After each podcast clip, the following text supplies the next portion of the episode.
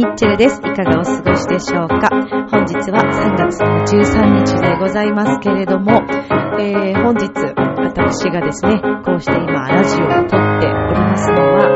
3月11日火曜日でございます。えー、もうですね、あれから3年が経つわけなんですけれども、まあ今日は改めてあの日の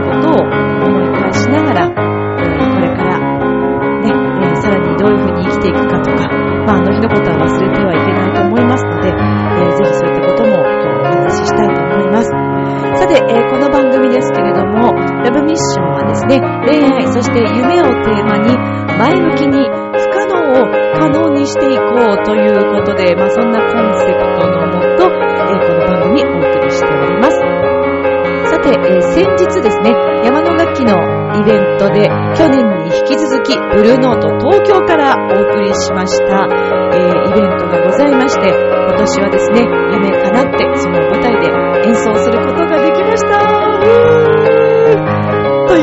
話も今日はさせていただきたいと思います。不可能は必ず可能になります。改めて今日も皆さんよろしくお願いします。この番組は輝く人生を共に研修、司会の株式会社ボイスコーポレーションの提供でお送りします。さあでは今週も始まります。ミッチェルのラブミッション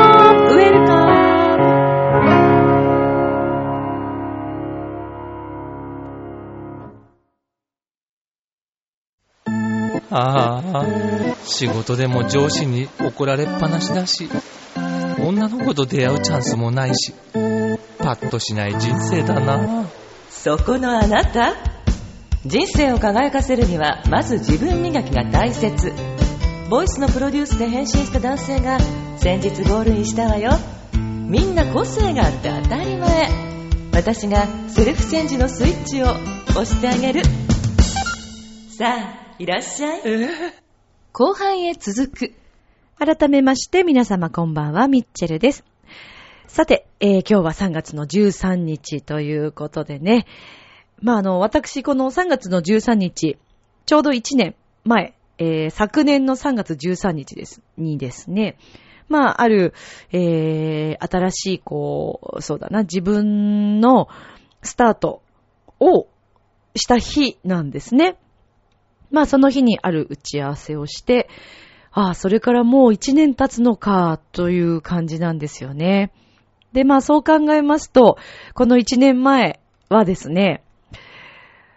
今後どうなっていくのかなとか、どんなことができるのかなというね、まだこう不安もその頃もたくさんあったし、見えない部分とか、うーん、あのそうですね。うん、とにかく見えなかったですね。自分がどういうふうに進化していくのかということ、どこまで頑張れるのか、また、いろんな夢に向かってね、このままのエネルギーを持ち続けることができるのかどうかとか、まあもちろん体調のこともありますし、精神的にも持つのかなとか、いろいろね、考えていたんだと思うんですね。過去のことだからちょっと、その辺は忘れちゃったけど、まあでも、一番は、うん、この、これからの企画というか、えー、やろうとしていることは、また次できるだろうかと。まあ、第1回目としてその打ち合わせがあって、そしてその次も、まあ、繋がっていって、えー、今にも至っておりますので、あの、去年の3月13日は、多分私の人生にとって、今後も長く考えてね、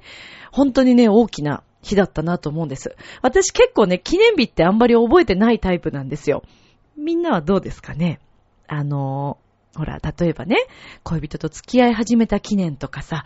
えー、それからなんだろう、まあ、ビッグプロジェクトの仕事を取った記念日とか、あったりするのかな？皆さんどうなんでしょうね？よくでもね、恋人同士は、ね、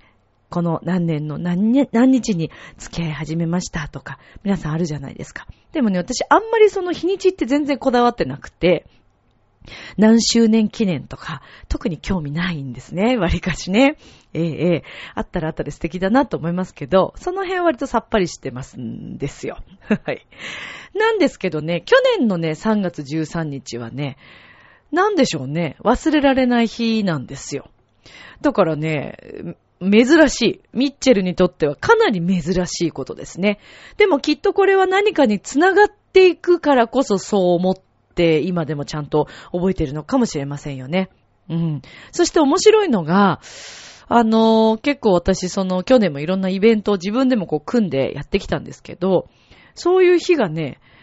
面白いことにね、満月とかね、新月とか、何かね、そこと絡んでたりすることが多いんですよ。これ偶然に。狙ったわけではなくって、えっ、ー、と、新しいことを始めるのにいいのは、新月なんですって。で、たまたまその初めてのこのスタートの日が新月だったとか、なんかね、偶然にそういうことがあるんですよね。で、あの、人はね、やっぱり月と共にこう生きていくというのがあるらしく、まあ、あの、女性もこのホルモンバランスのこととかも、割とね、月と関係していることが多いそうなんですね。前もなんかお話ししたかもしれないけど、ほら、満月の夜はさ、男性がさ、狼になるとかって言うじゃない？でもね、それはね、あながち嘘ではないらしくて、あのー、それこそ、犯罪が増えたりとか、えー、それから、できるだけ満月の日は出産を控えた方がいいとか、あるらしいんです。で、なぜかというと、その、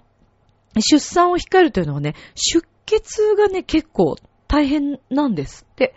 で、あの、できるだけその控えた方がいいというね、そんなこともあるそうなんですけど、まあね、何の話がしたかったのか、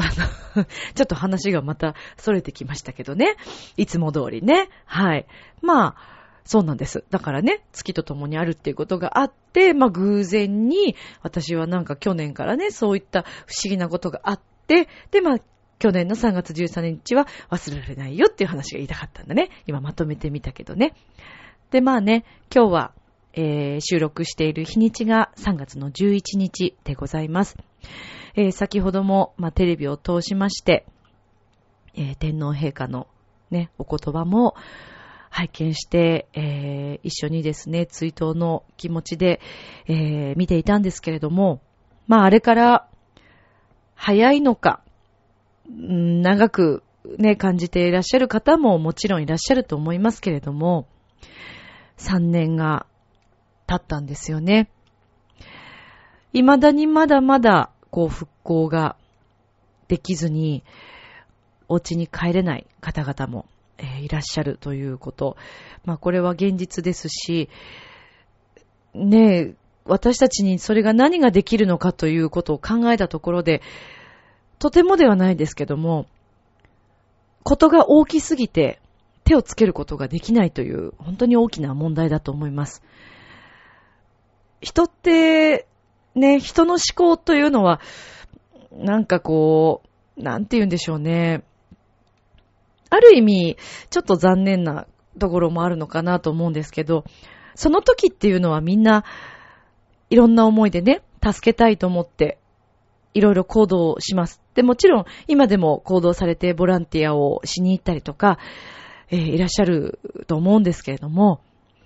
この問題は私当初から言っている通り、とっても長く、これからすごく長いスパンで、えー、考えていかなくてはいけないことだと思うんですね。そして絶対に忘れてはいけないと思います。私はあの日、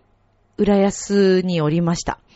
えー、生徒さんと一緒にレッスンをしていて、で、その生徒さんは、あの、シンガーソングライターを、えー、もう半分ね、そういう、ちょっと、あの、ライブとかもしながら、またさらに目指している、とっても可愛い、えー、女性なんですけれども、えー、その彼女とですね、まあ、レッスンをいつも通りしていました。で、教室の扉というのは山の学級の教室なんですけど、教室の扉っていうのはすごく厚くて重いわけですよ。なので結構こう開けるのもね、あの、ちょっと力が少しいるんですけど、防音ですのでね。で、まあ急に地震が来て、私は座って興奮してピアノを弾いていたので、ちょっと最初気づかなかったんですけども、その、えー、彼女、幸子ちゃんというね、とっても可愛らしくて素敵な歌を歌う幸子ちゃんがですね、先生地震ですっておっしゃって言ってくれて、で、そこで、はっと思って、そしたらみるみるうちにこう地震が大きくなっていきました。急いでドアを開けました。で、お店には CD も、えー、販売しておりますので、店頭のスタッフもみんな慌てて、そしてその日レッスンをしていた他のクラスの先生方、生徒さんたちも出てきて、ただごとではない地震だということはもうその一瞬で気づきました。で、えー、もうこれは、ここにはいてはいけないということで、館内も放送が入りまして、そして新浦安の駅前にみんなで集結したんですね。まあ、あの、新浦安の駅というのは、モナという私たちのその、ね、働かせてもらっている、えー、お店が入っている施設のモナ、そして大きな大英があります。そしてその周辺にもたくさんのホテルがあったりとか、えー、人はたくさんいたと思うんです。で、みんながみんな、新浦安の駅前に集結しました。いろんな姿の方がいらっしゃって、おそらく多分そのスポーツジムに通っていて、そのまま逃げてきた方々もいらっしゃいましたし、まあ荷物をね、私たちも持って出れる状態ではなかったですので、とりあえずまあお財布と携帯だけは持って逃げた記憶があるんですけども、で、第2回目の大きな地震が来ました。えー、まさか、ね、その時、あのあれだけの津波がね、押し寄せているとは、全く情報がない、携帯も繋がらない状態だったので、何にもわかりませんでした。2回目の地震の時にはもう、周り中にある大きな建物のですね、建物がもう順調ではないくらいの揺れと、ガラスが割れそうなぐらいの勢いだったので、もう、ついにその時が来たのかなというふうに私は思いました。みんな悲鳴をこう上げながら、液状化の浦安の状態を目の当たりにして、なんだかこう、何もまあ考えられなかったと言うとあれなんですけど、その瞬間まあ、今かこれからどうしたらいいかなということはまあでももちろん考えましたけども、で、その時にですね、まあ、前も言ったかもしれませんけど、いろんな方の情報があるわけです。海寄りにあるその学校が避難所になっているので、そっちに逃げてくださいという、えー、ふうに、みんなに叫んでいる方もいれば、自分たちのね、お家にそのまま帰られる方もいたり、そして電車がもうこれ以上動かなくなってしまって、帰れなくなってはということで、タクシーも拾えなくなるだろうということで、早めに判断された方々もいらっしゃいましたし、ただ、私たちはちょっとレッスンの途中だったことと、えー、生徒さんたちもいらっしゃったので、すぐその場で解散というわけにはいかなかったので、まあみんなでとりあえず、まあ帰れる方はじゃあ帰りましょうと。で、スタッフの方たちとみんなで相談して、ちょっと、あのー、場を離れたんですね。で、津波があることはわからなかったけれども、なんかわかんないですけど、やっぱり海の方に行ってしまっては津波が来た場合、東京湾来ないとは言われてますけど、来た場合、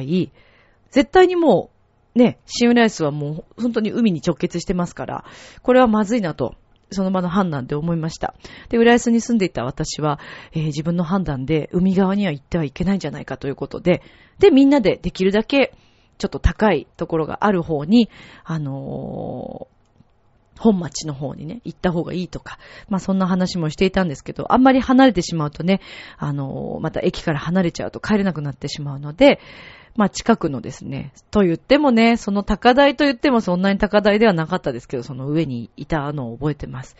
今思えば、もし、もしこの町、浦安の町にも、ね、15メートルを超えるような津波が来ていた場合、もう今の自分はここにはいなかったと思うんですね。でも、これってすごく不思議なもので、えー、そのシンガーソングライターを目指していた彼女はですね、その後、あのー、まあ、その日一緒にずっといたわけですけども、で、あの、夕方になって、もうそろそろ解散した方がいいと。で、彼女はお家が割と近いところにあったので、ちょっとでも帰るのが怖いって言ってたんですけど、でも、あの、できるだけね、じゃあ一旦ちょっとまずお家に行って、もし何かあったら、私も浦安にいるし、またみんなでね、あの、近くで会える人たちは集合すればいいよということで、解散をしたんですね。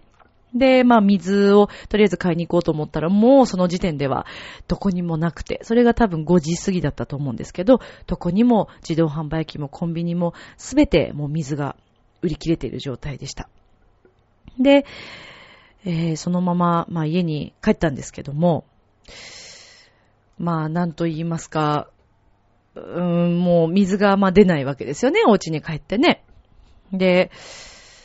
水の大切さもそこで分かりました。でも正直今また普通にこう生活ができてきてしまうと、その水のすごく大切だなと思ったことを、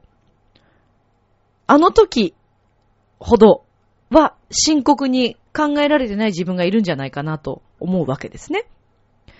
ちゃんと気を使ってる方々もたくさんいらっしゃると思いますよ、もちろん。でもね、あの時の水不足から考えたら、今またそれ忘れちゃうんですよね。そして、えー、まあそのさっきお話ししてたその彼女がですね、まあしばらくしてから、やっぱりちょっと私、レッスンをやめたいですとお話をしてきたんです。まあびっくりしましたけども、いろいろ話を聞いていて、まあ自分が何ができるのかなって思ったら、ちょっと一回考えたいっていうふうに思ったみたいで、まあ彼女は辞めました。でも、辞めちゃったんですけど、彼女は彼女なりにいろいろ考えて、そして、さらに前に進んだんですよね。今でも彼女はシンガーソングライターとしてさらに活動していて、そしてその翌年、えー今は亡きなんですけどね、イクスペリ、えーイクスペアリにあるクラブイクスペアリで震災の浦安のイベントを、えー浦安のユースタイル枠でやらせていただけるということになって、そこで私もライブをさせていただきました。で、その時にその彼女がですね、遊びに来てくれたんですね。もう彼女がね、そこで歌えるぐらいの本当に、あのー今はね、そうですよ。もう、ユースタイル枠ですからね。仲間ですから。はい。でね、まあそんな彼女と久しぶりにそこで会って、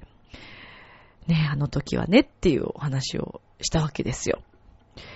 で、まあそう考えていきますと、人との縁っていうのはすごく不思議なもので、タイミングというのもとっても不思議なもので、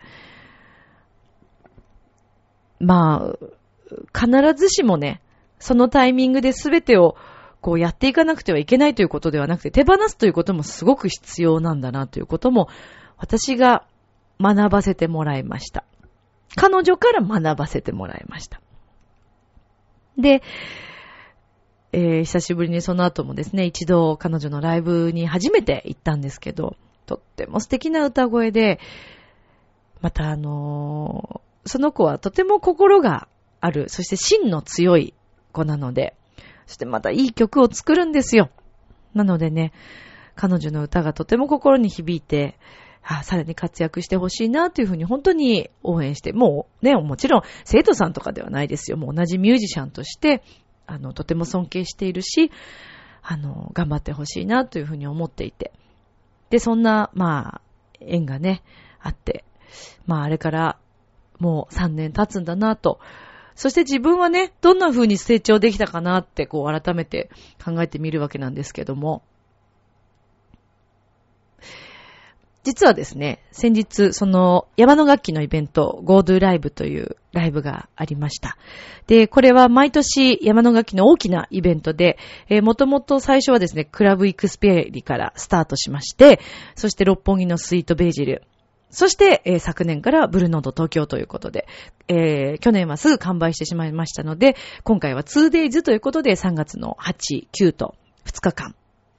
6部構成で、もう丸1日ですね。たくさんの生徒さんたちが参加をされました。で、山の楽器はですね、えーイベントでサウンドフェスティバルというのがあるんですよ。で、これはどういうものかというと、各店舗ごとに、あの、予選会が行われて、オーディション形式の、あの、イベントなんですね。で、その予選通過した人が今度本戦大会を銀座山野の本店の、えー、ホールで演奏をして、で、勝ち残った4組が今回のブルーノートに出場できるという切符を手にしたわけです。まあ、今回ちょっとそれは初の試みだったんですけど、で、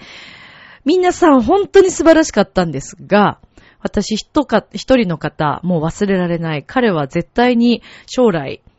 えー、活躍するだろうなと 勝手に目をつけてしまいました。どんだけ上から目線なんだっつう話なんですけどね。えー、彼はですね、ピアノ、えー、あれは2部だったかな？の一番最後に、ピアノを弾かれました。まあ結構ジャズバンドとか、えー、サックスアンサンブル、ゴスペルとかいろんなジャンルがある中で、賑やかなとっても華やかなパワフルな演奏が多い中、彼は一人でピアノを弾いたわけです。ブルーノートのピアノ。スタンウェイでね。一瞬にして空気が変わりました。会場中を包み込みました。なんて美しい音色なんだろうと。えー私はあの、ね、司会をさせていただいているので、あの、ブルーノートって特に袖とかっていうことではないので、階段のすぐ下に椅子があるというか、そこのソファのところで私は待機をしているんですけど、なので、ちょうどピアノのもうすぐ真後ろに私いるような感じで、ずっと見てたんですね。で、当日はアンサンブルが多かったので、ピアノの配置的にどうしてもお客様にこう背をピアノの方が向けるような状態になって、ただ両側に大きなスクリーンがあるので、まあそこを通して指の感じがうあの映ったりとか、まあそういう状態だったんですけど、もうね、彼のその音色と背中からですね、様々なものが伝わってきたんですね。で、えー、会場中を包み込んで、もう一瞬にして空気をさらって、シーンと、さっきまですごく賑やかだった会場、もう満席の会場が、もう息をしないぐらいの、皆さん状態になったわけです。で、最後はとても温かい音色で包み込んで、会場からものすごい拍手が来ました。で、私はその後インタビューをさせていただいたんですけども、とっても可愛いお顔をしてらっしゃるんですよ。もうジャニーズとか、えー戦隊ものとかできそうなね、ほんとハンサムかっこ可愛い男の子。スタイルもスラッとしてて。で、彼は、えーっと、二十歳なんだって。年齢ね、聞いていいんですかって聞いたら二十歳ですと。あ、じゃあまだ若い才能なんだな、才能の持ち主なんだなと思って、えーいろいろ話をたぐってこう聞いていったらですね、彼は、えー音楽を学ぶために上京してきましたと。もうそれを聞いた瞬間に、もしかしてと思ったんですけど、その彼はですね、えー東北から、はい、えー宮城から出てきましたというふうにお話をされました。で、弾いた曲がですね、自分で作った曲ということも聞きました。で、今日応援しに来てくる人いるんですか？って聞いたら、会場に母が応援してくれてるお母さんが、あの、ごめんなさいね。ちょっと、ちょっとね、思い出してしまって、はい。お母さんがですね、えー一番後ろの席からちょっと手を振ってらっしゃったので、あの、お母さんいますか？って言って声をかけたんですね。で、あの、本当に母が応援してくれてるんですっていうことを彼が言ってました。で、いろいろまあ話を。珍しいな、ミッチェル。どうしたんだろう？なんだろう？で、まあ聞いたら、えー彼はですね、お友達を、その、あの3.11で、まあ亡くしたりとか、様々なことを経験したようなんですね。で、もう本当に改めて音楽ってすごいなと思ったのが、その、やっぱり彼は、まあ、引っ込み思案のところがあるんですかね。すごく、あの、謙虚で遠慮がちな男の子だったんですけど、もうもっと前に出てきてくださいよって言って私興奮して真ん中の方に連れてっちゃったんですけど、この後甲子園奏があるにもかかわらず、後ろセッティングしてて、ブルーノートの方たちちょっと邪魔そうにしてたんで、あ、ごめんなさい、ちょっと興奮したし、真ん中に連れてっちゃったんですけど、ちょっと端に来てくださいって言ってね、とりあえず端に、え来ていただいて、で、まあ、インタビューを続けていたんですけれども、で、あのやっぱお友達をね、まあ、亡くしたりしたことで、今まではその音楽を、でやっていくっていうのがね、恥ずかしかったんだって。なんか、自分がね、そんな音楽なんかでやっていけるとは思っていないというか、そこまでは言いませんでしたけども、多分彼はすごく謙虚で、なんかすごくそれが恥ずかしいと。だったんだけれども、そのことがあって、まあ、その友達とかのためにも、えー自分は音楽で、えー奏でていきたいと。で、作曲をして作っていきたいと思って、えー心を決めて東京に来られたそうです。もうね、本当にあの、生徒さんとはね、言い、言えませんよ。もう本当にプロ並みの、本当に素晴らしい演奏だったんですね。で、もうこれからライブやったらどうですか？早速って言ったんですけど、彼はまだまだ勉強中なので、えー将来、あの、そういうことができたらいいんですけどってお話をされていて。まあ、ちょっとあの、生徒さんなので、あの、ここでね、お名前が、えー申し上げてしまうとどうなのかなというのがあるので、ちょっと言えないんですけれども、まあ本当に、あのー彼はですね、きっと、その音楽で、自分が経験したことをもとに、たくさんの方たちに感動を与えるんじゃないかなと思います。で、まあ彼だけではなくてね、東北の方々、様々なことを辛いご経験をされていらっしゃった方々、また現在も、ね、福島の原発の問題もそうですけれども、お家を失ってしまった方々、たくさんの方々がですね、今なお、苦しんでいらっしゃると思います。でもね、映像を見てると、皆さん本当に笑顔で、それを、ね、あの、過去のこととして、本当に強く前向きに進んでいらっしゃると思うと、私たち何やってんだろうなと。もっとね、もっとこれだけ今幸せにね、生きているんだということを、もっとね、感じなくてはいけないですよね。ありがたいということをですね、もっと感じて。ダメだな、もう今日はね、本当に。なんでしょうね。別にあの、私は、この震災でですね、友達を亡くしたとか、そういったことは、なかったんですけど、幸い。まあ、ただ、あの、もちろん、あの時、宮城にいた、えー自分の大学の先輩とか、友人とか、えーみんな元気にね、今、また、あの、暮らしていて、何事もなく、本当に無事でみんな良かったなと思ってるんですけど、まあ、あの日以降、まあ、何日間かはですね、なんかいろんなことをしてましたね、今思えば。うん。私の友達の、えー、がですね、友達のお友達が、もう全然その、なかなか物資が届かないというところ、街にいて、一体どうなってるんだってことで、やっと連絡がこうメールとかで取れて、で、それをどこかに伝えなくてはいけないって思って、あのーマスコミと、あと、政治関係者とか、自衛隊とか、そのあたりに何か連絡を取れればということで、もう本当にね、大した、大したもう、あの、つながりじゃないんですけど、ちょっと知り合いの方を通して、あの連絡したり。で、またマスコミ関係者は全く知りませんので、知らないんですけど、フジテレビがいいだろうということでね、フジテレビに電話したんですよね。ニュース番組の方に伝えてくださいって言って。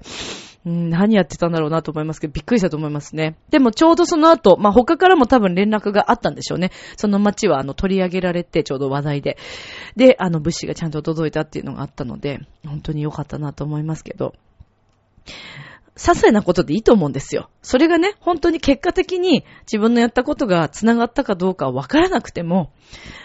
何かをやっぱり行動に移して、思ってるだけではなくてね、移していくというのが必要なのかなと。ただそう考えると一つ私がまだ全然動けてない、できていないことっていうのが、えー、東北でのね、えー、演奏ですよね。で、あの、小学校のね、公園では、あの、震災も経験された、えー、町の近くとか行かせていただきましたけども、まだまだ足りていなくて、でもこれから長いスパンで、本当に、まだまだ続いていくことだと思います。そんな簡単にね、癒される話ではないですよ、これは。そして、まあ、現地の方もね、今日番組の中でもおっしゃってましたけど、明日は我が身ということですよね。あの、今、この、例えば10分後、1時間後だって何が起こるかわかんないんですよ。でね、よくほら人生は一度きりだから思いっきり行きましょうよとか言うけど、結局、ほら、なかなかさ、まだ、まだ大丈夫、まだ自分は生きているって思うでしょ？でもね、そんなことないんですよ。人生ってね、結構あっという間だと思いますね。だから、その、後悔がないように、本当に日々、前向きにね、いろんなことに挑戦して、えー、できる範囲で、無理はせず、できる範囲で、いろんなことにチャレンジして、そしていろんな夢を持って、いいんですよ。無理だって。ダメだっていいんです。あのー、この間ブログにも書いたんですけど、その私も本当にそのブルーノーの舞台でですね、自分が演奏するなんて、これっぽっちも思ってなかったというか、まさかでした、正直。でも本当にこれは山の楽器のね、おかげだなと思って様々なんですけど、ありがとうございました。そしてスタッフの皆さん、えー、また、会場でたくさん素敵な演奏してくださった生徒さんたち、えー、見に来てくださったたくさんのお客様、そして講師の先生方、もうみんないい人ばっかり、山の楽器ね。ほんとみんなね、宣伝してるわけじゃないですよ。私お金もらってないからね。そういうことじゃなくって、いい人ばっかりなんだもんだって。みんなあったかいの。本当にいい人たちに囲まれてね、私幸せだなと思って。そしてね、えー、今回も、えー、まあ、講師演奏という名のミッチェルライブっていうことで始めたんですけど、品縮変われなかったかなってちょっと心配してるんですけどね。あのー、今回もね、サポートしてくれた本当に大切なサポートミュージシャンの、えー、二人とですね、えー、一緒に演奏できることができて、そしてもうね、ブルーノート東京の人たちも完璧もう最高本当に素晴らしいですね。あんなにさ、やっぱりブルーノートってあれだけ有名なところでね、あの、ビッグアーティストばっかり来ますよ。皆さんご存知だと思いますけど。で、そういうお店ってさ、ほら、普通だったらさ、もう上から目線のね、スタッフがいたっておかしくないわけですよ。いくら今この世の中ね、結構音楽系がちょっと、あのー、ね、いろいろ停滞しているとかそういう話も聞くけど、まあそれで例えば私たちのことをお客様として扱っていてくれたとしても、そうじゃないライブハウスもあるんですよ。まあ、あの、言いませんけど、詳しくはね。だけど、あれだけのね、ビッグな場所の上の方たちから、もう袖の人たち、スタッフさん、すべて、もう本当に感じ、もう完璧です。ブルーノート東京最高です。私は本当ファンですね。でも、よく時々私お話ししてますけど、本当にすごい人たちっていうのはそうなんですよ。絶対に上から目線にはならないというのが、えー頂点に行く人たち、努力をされている人たちの、もう姿勢なんだろうなというのは、もうこの本当に何年もいろんな方とお会いさせていただいて感じていることですね。だから自分もそういう人になれたらいいなっていうふうに思いますよね。そして、あの、結構今までは私もすごくこう自信がない部分があって、人に、なんていうのかな、こう、感化されしすぎてしまってね。本当の自分じゃないところに行こうとしてしまったり、まあその人が言うならそうなのかなと思ってついてってしまったりとか、あんまり先を考えないで飛びついてしまったりとか、本当の自分の声っていうのにね、えー、ちょっと背を向けていたなということに気づいたんですね。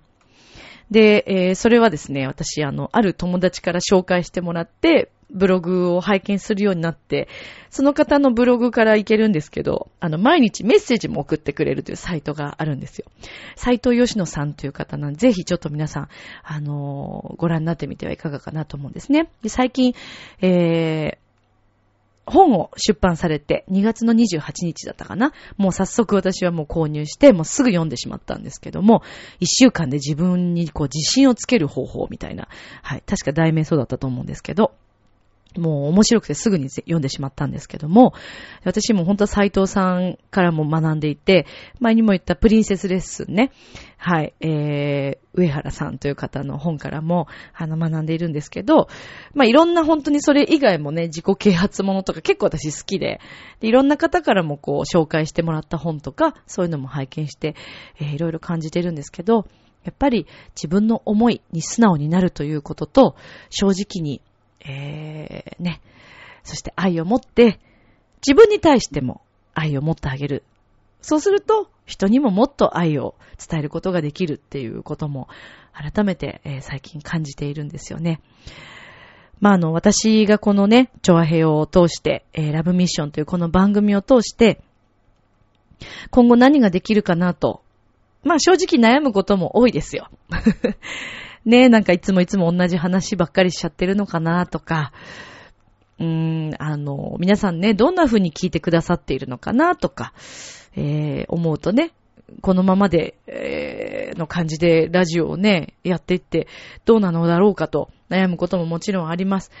まあだからね、あのそういったこともご意見を、あのメッセージいただけたらとっても嬉しいんですけれども、まあでも今後もですね、あの自分の正直な気持ちと、えー、そして一人でも多くの方が、あの、笑っていただけるような、楽しんでいただけるような、そして私の声を通してね、元気になれたとか、えー、そんなことが聞けたらとっても私は嬉しいですので、あの、応援してくださっている皆さんと共に進んでいきたいなというふうに思っています。はい。今日は若干取り乱しましたけれどもね、あの、本当にこれが素直な私の、うん、今日はなんかすごく、今日はってなんだよね。今まで嘘ついてたみたいなことになっちゃうじゃんね。そんなことないよ。いつも素直に喋ってるよ。喋ってるんだけど、今日は特に素直にいろんな思いをお話ししました。で、日頃いろんなことでね、えー、心配してくださっている、えー、友人とか知り合いの方とか、お仕事関係の方々とか、えー、いらっしゃるわけなんですけれども、あの本当にありがたく感じておりまして、そして何と言ってもこのリスナーさんの皆さん、今そこで聞いてるあなただよ、君だよ。はい。あなたたちがいなければ、もう私は、意味がないですので、はい、本当にありがたいなと思っています。えー、これからもね、本当にあの、この配信回数、えー、上げていけたらいいなと思っていますので、本当に皆様と共に、はい、進んでいきたいと思ってますので、これからもよろしくお願いします。何回も同じこと言ってますけどね。ということで、えー、では続いてお便りのコーナーに行きたいと思います。今宵も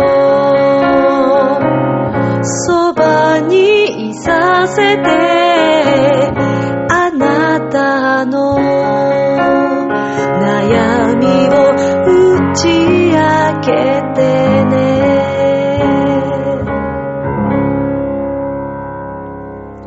はい、ということで、お便りのコーナーでございますけれども、さあ、今回も、えー、お便りくれてます。ラジオネーム、むつきげんやさん。いつもありがとうございます。あの、最近もうこのコーナー、むつきさんとのやりとりになってますよね。すっごいなんかもう、それもそれですごい私楽しいんですけどね。はい。ありがとうございます。本当にありがとうございます。じゃあですね、えー、読ませていただきますね。ミッチェルさん、こんばんは。こんばんは。またまたギリギリ投稿のムツキゲンヤです。大丈夫ですよ。今回そんなことないですよ。そういえば、パラリンピックは日本人選手が大活躍ですね。地上波でほとんど放送されないのが残念ですが。さて、今回のテーマはおすすめのカレーライス屋さん。はい。今回のテーマ、カレーライス屋さん。美味しいね。カレーライス屋さんありませんか？ということでお願いしたんですけども、えー、毎日でもカレーを食べたい自分にとってぴったりなテーマです。はてななってますけど。えー、名古屋市出身者なので、カレーハウスココイチ番屋です。あれ、ココイチって名古屋なんですか？え、そうなの？私ちょっと知らなかったかも。えー、毎回チーズカレーをベースに何かのトッピングを追加して、だいたい 400g のライスで食べてます。ココイチといえば昔は20分以内に 1300g を食べると無料なんてのをやってましたね。自分も大学時代に挑戦しようと 100g ずつ量を増やしてみましたが、1000g まで食べて限界を感じ諦めてしまいました。かっこ笑い。頑張りましたね。1000グラムってかなりだよ。しかも、えー、しかし、昔はよく食べてましたね。まあ、今でも夕食後に、えー、スティックパンやお菓子をむさぼって、えー、いました。あ、いますが、何か。早食いであまり噛まないせいか満腹感を得られないんですよね。満腹中枢壊れてますよ、きっと。では、収録に間に合うことを祈ってペンを置きます。ということで、むつきさん今日もありがとうございます。えー、ココイチって、そうか、名古屋なんですか。えー、ちょっと調べてみる？調べてみちゃったりする？皆さんのお家の近くにココイチありますか？行ったことない方もいらっしゃるのかな？ココイチ。えー私はですね、家の近くにですね、ココイチがあるんですよ。はい。ありますので、もうね、ココイチはね、香りがもうね、お店の外に、あ、ほんとだ、愛知、本社、所在地、愛知になってますね。一宮市なんですね。へー、そうなんだ。いや、ココイチ今たくさんありますけど、だって美味しいんだもん。ほんと美味しいよね。あの、カレーもほら、トッピングとかね、あと辛さも選べたりするじゃないですか。私結構辛いのが好きなんで、あの、辛口でお願いしますとか。で、辛さもまた段階があったりね。そうなんですよ。お店の前を通るだけで、あまりのいい香りに、ついつい惹かれてしまって、あのね、遅い時間だったりしても、ああ、どうしよう、どうしようと思いつつ、そんなにお高くないじゃないですか。まあ、お手頃というか、ね、金額的にも。で、割と私の住んでるところはオフィス街で、あの、サラリーマンの方とかね、お昼頃とか、まあ、あと夜結構皆さん食べにいらっしゃったりとか。この辺もね、結構ね、いろんな食べ物屋さんがあるわけですよ。で、カレー屋さんはまあもう絶対ココイチですけどね、私はね。で、他にですね、そう、まあ、まあでもそうだな、ラーメン屋さんが多いかな、やっぱりね。そう、そしてね、昨日はですね、えー私ちょっと珍しく、かなり高級なお店でちょっとご飯を食べたんです。で、そのお店というのがですね、門前仲町にあります。ちょっとお店の名前はちょっと控えたいと思います。はい。あのーとても有名な、えーでも以前、どうやら NHK で特集をされたようなんですけども、門前仲町の駅からまあ歩いて5分ぐらいですかね、隠れ家的なお店なんです。で、そこはもう本当に、えーお席の数が限られてすごい少ないんですよ。なので、予約をしないと入れなくて、かなりいつも、もうあの予約でいっぱいらしいんですね。早めに予約しないとダメなんですけど。で、あのそう、ある方とね、ちょっと一緒に行きましょうということでそこに行ったんですけど、予約していただいて。いやー、そのお店はね、何屋さんかというと天ぷら屋さんなんです。で、まあ、お値段もですね、なかなかそこそこのお値段なんですけど、もうね、天ぷらの美しさ、そして素材の良さ、もう天ぷらのコースですね。はい。エビに始まり、もうイカの天ぷらとかも、イカってこういう歯ごたえなんだっていうね、新食感でした。めちゃくちゃ美味しかった。あと、お野菜もいろいろ選べるんです。かなり新鮮で、私ね、お野菜の香りがこんなにしっかり美味しく香ったのって初めてかもしれない。えーいろいろ選べて私はアスパラとさつまいもを選んで、選んだんですけど、めちゃくちゃ美味しかったです。お魚類もね、キスとかね、えー、そう、種類も結構豊富なんですけど、そして締めにですね、えーお茶漬けの天丼か普通の天丼が選べるんですね。で、あの、本当に食べやすいぐらいの量で、えー締めてくれるんですけど、もうかき揚げ天丼でしたけどね。私の大嫌いな玉ねぎも入っていることもなく、はい、かき揚げにね。かき揚げって大体ほら玉ねぎ入ってるじゃないですか。もうその時点でアウトです、私は。はい。玉ねぎ私の大敵なんでね。はい。もう一生多分ダメでしょうね。カレーとかに、こう溶けちゃって入ってるか、あの、玉ねぎは大丈夫。だけど、もうね、形とかね、残ってた場合はもうほんとごめんなさいっていう感じですね。アウトですね。はい。なんでね、もう、そうなんですよ。とにかく美味しかったんですけど、で、久しぶりにこうちょっとお酒をね、またこう一緒に飲んだりしながら、まあでも楽しい席っていうのはあれですね。お席、お、お、お席じゃない、お酒が進む。うん。あの、ほろ酔い、いい感じでこう酔えるというかね。はい。本当に久しぶりに高級料理店に行ったなっていう気がしますけど。美味しかったなぁちょっと見つけてみてくださいね。門前仲町もしよかったら。はい。うん、ちょっと、あの、知り合いの方の、その方のね、紹介でなので、ちょっと名前は、はい、伏せておきたいと思います。結構こだわりのある、あの、大将だったんで、あの、もしかしたらちょっとこういうところでね、言っちゃうのも、もしかしたら NG かもしれない。ほんと高級料理なので、のお店なので。職人さんがとにかくね、その、こだわりがある方で、お店の外の感じも可愛かったです。はい。本当にいい雰囲気でした。そして、その、お品書き、今日のお品書きがこうあるんですけど、そのしおりにですね、あの、墨でこう、いろんなお魚とかお野菜の絵が描いてあるんですね。すごい素敵なんですよ、字も。なんとそれお店の大将が描いていらっしゃるということで。で、一番奥に座ってた子が、まあ、こう、L 字型のカウンターになってて、奥に座ってた女の子が、まあ、知ってたんでしょうね、それを。そしたらそのしおりをこう渡したら、大将が絵を描き始めたんですよ。あの、筆で。で、手書きで書いてくださるっていうことで、で、今度逆側にいた方も大将に渡して、え、みんなすごいとか言って、みんな他人ですよ。でもみんなお互いに、うわ、すごいとか言って、うわ、次言うのどうかなと思ったんで、せっかくだからと思って、もう皆さんの前で、大将すいません、ちょっと流れに乗っていいですか？って言って渡して、ねえ、そういうところでもなんかね、笑いを取らないと気が済まないっていう、この、ね、喋りの仕事をするとこうなっちゃうんですね。悪いことじゃないよね。ね、悪いことじゃないよね。はい。まあそんなことがありました。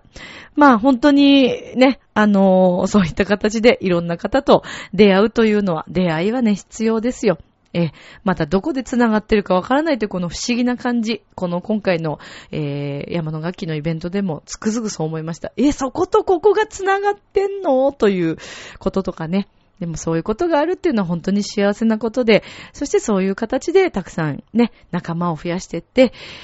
とにかくね、自分の好きなことを貫くというのはやっぱ大切なことなんだなと。そして自分に正直に好きな道に進むという。自分が本当にやりたい道に進むという。そうすると、すべてが、あのー、楽になって、いい方向に回るということがよくわかりました。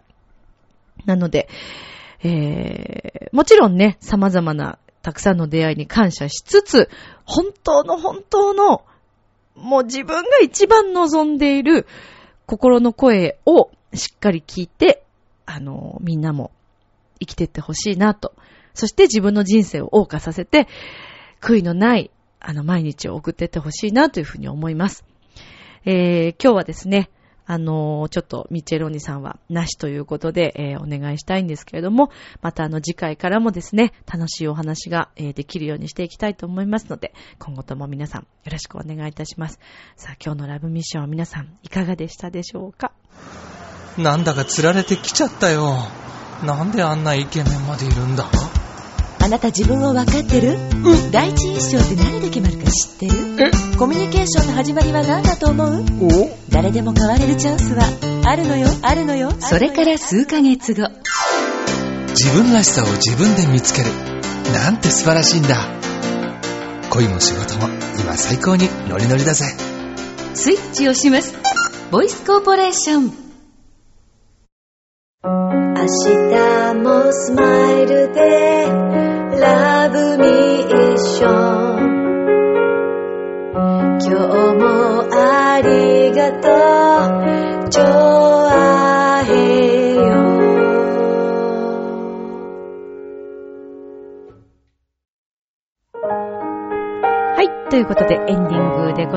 けれども、さて、えー、ぜひいろいろな様々なお便りを皆さんからいただけたら嬉しいなと思います。えーっと、ミッチェルアットマークチョアヘヨドットコムの、えーアドレスに皆さんお願いいたします。